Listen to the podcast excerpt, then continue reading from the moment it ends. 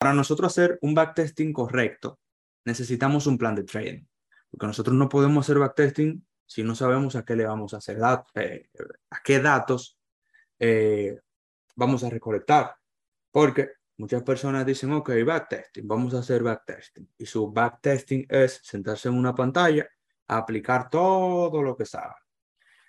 Si saben usar Fibonacci, le van a meter Fibonacci, pero van a meter entrada en el 38, van a meter entrada en el 61, pero también van a meter entrada en el 79. Y ya, ahí van, ok, un trade bueno.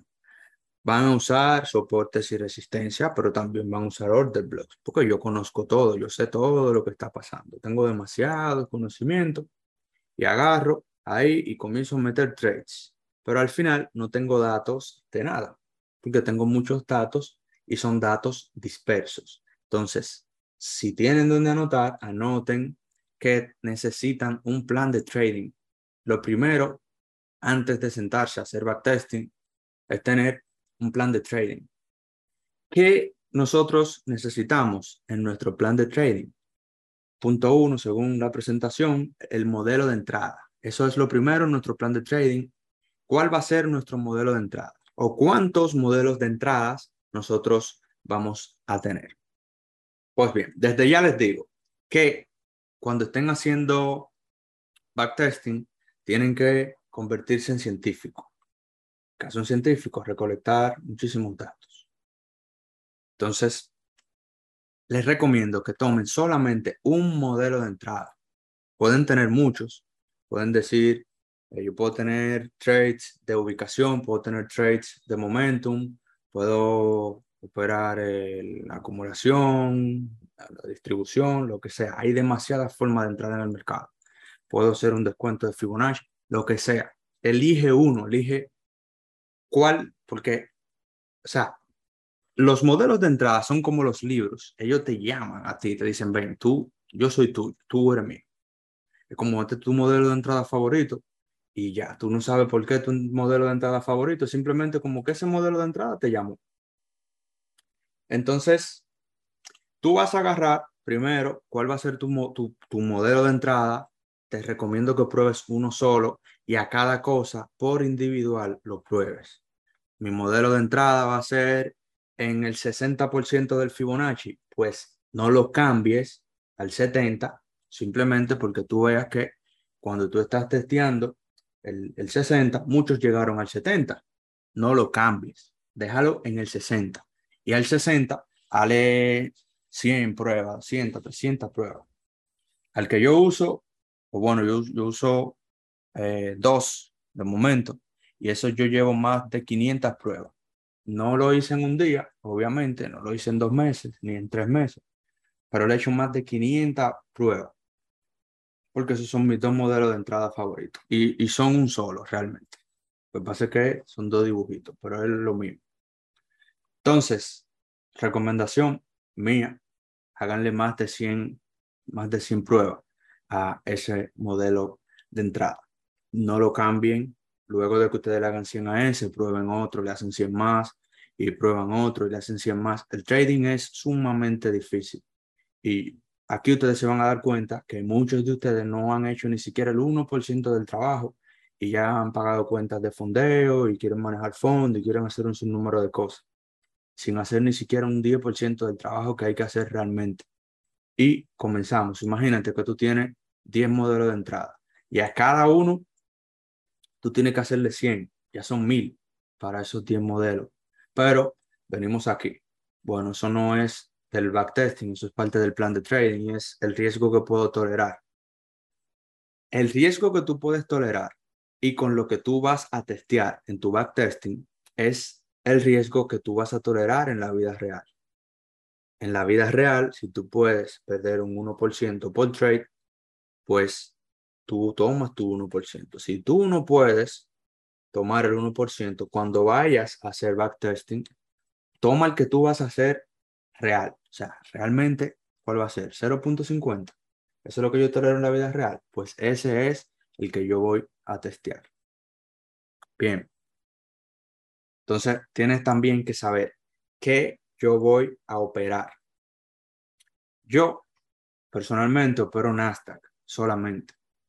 Pero cuando yo estaba en el proceso, yo le hice a la misma entrada, al mismo modelo de entrada, le hice muchas pruebas en euro dólar, al mismo modelo de entrada, le hice muchas pruebas en el Dow Jones, el Usteri, y al mismo modelo de entrada, la misma estrategia, también le hice, le hice muchas pruebas en el Nasdaq. De todas esas pruebas, el que me dio mejor resultado fue el Nasdaq. Y por eso yo, de momento, opero solamente el Nasdaq. De ahí nace el por qué Nasdaq. No solamente elegir, ok, yo voy a elegir este par porque se ve lindo. Solo lo pueden hacer inicialmente pero si hacen su tarea, realmente pueden encontrarse que ustedes se pueden entender mejor con otro par, un par incluso rarísimo que nadie menciona, un exótico, algo, algo así, no sé. El punto es que eso se van a dar cuenta haciendo su tarea. Pero a nosotros no nos gusta hacer nuestra tarea. Es fácil. Voy a armar un plan de trading. que voy a operar? Agarré cualquiera. ¡Pam! Metí el Nasdaq. ¿Por qué Nasdaq? No sé me gustó el Nasdaq y ya. Pero si nosotros realmente nos comportamos como científicos y realmente hacemos pruebas, nos va a ir mejor. Puede que el modelo de entrada tuyo, que no es necesariamente el mío, porque yo utilizo oferta y demanda, va bien con, con el Nasdaq, en lo que yo he probado. Pero la oferta y demanda va bien con muchos otros pares. Pero, ¿qué pasa si tú operas con medias móviles, con cruce de medias móviles? Eso funciona, eso puede funcionar, pero no todos los pares se mueven igual. Hay pares que son, suelen ser muy tendenciales porque una moneda frente a la otra nunca gana valor. Eso va a depender de la economía de esas naciones. Por lo tanto, eso se va a mover de forma tendencial. La oferta y la demanda, ahí no va a funcionar como yo la aplico. Porque yo necesito retrocesos largos para que se teste. Pero por la naturaleza de esas economías, de ese par, de ese activo, no va a dar esos retrocesos. Entonces, mi oferta y demanda no va a tener un buen resultado ahí. ¿Qué puede tener mejor resultado? Que mientras me toque, no sé, el cruce de tal media móvil, pues yo compro o vendo. Puede que eso funcione mejor en ese par. Pero eso no lo sabemos si la forma de nosotros seleccionar lo que vamos a operar es que, ah, mi mentor es el que opera. Si mi mentor opera ese, yo voy a operar ese. Eh, si, no sé, hay un trader que yo admiro en Instagram, que ese es lo que lo opera, pues yo voy a operar eso también.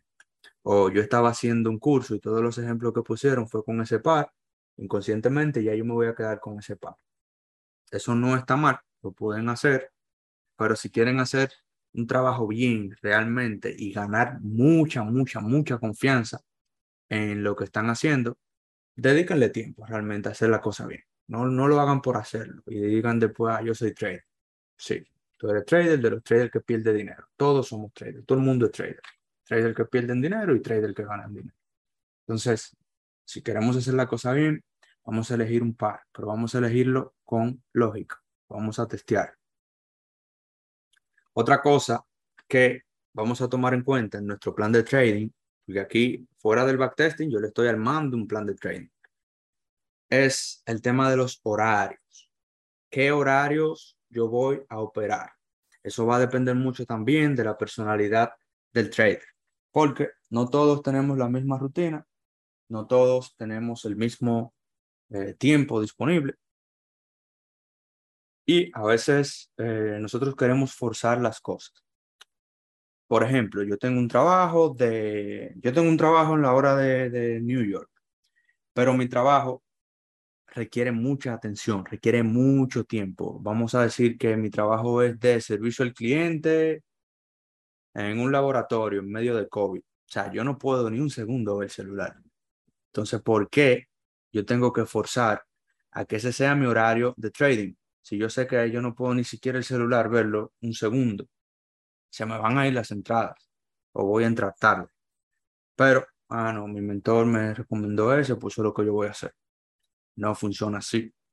O tú sabes que tú no puedes operar en ese horario y todas las entradas, cuando tú estás haciendo backtesting, que tú tomas son en el horario de New York.